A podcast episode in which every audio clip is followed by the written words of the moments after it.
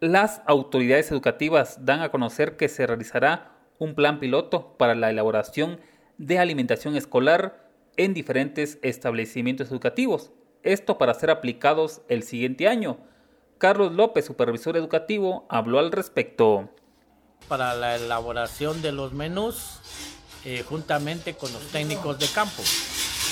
Eh, el 12 de este mes se realizarán menús en escuelas que la dirección departamental ha designado para tomarlas como un plan piloto, a ver si es funcional para el año 2023. Existen dos posiciones. Echar a andar los menús dentro de los centros educativos, brindándoles el, alimento ya preparado a los alumnos.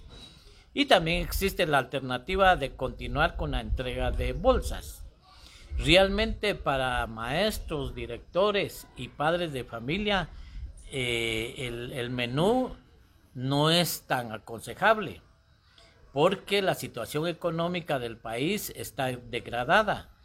Entonces, en la entrega de bolsas de alimentos, eh, la madre prepara los alimentos conforme le, le gusten y le convenga para sus hijos y se beneficia a toda la familia mientras que la preparación de los alimentos en los centros educativos nos lleva, nos trae un montón de problemas, como por ejemplo la adquisición de gas o de leña.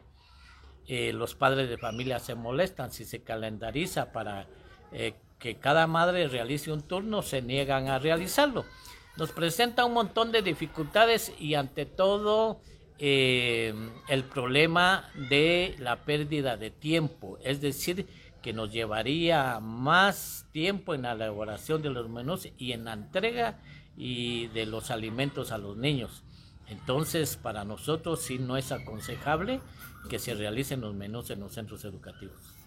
Eh, vamos a comunicarnos con el Sindicato de Trabajadores del Magisterio Nacional para que ellos lleven esta ponencia la ciudad capital y ver que se analice, por supuesto que todos los departamentos son diferentes y cada departamento tiene sus alternativas de beneficio o sus debidas preocupaciones.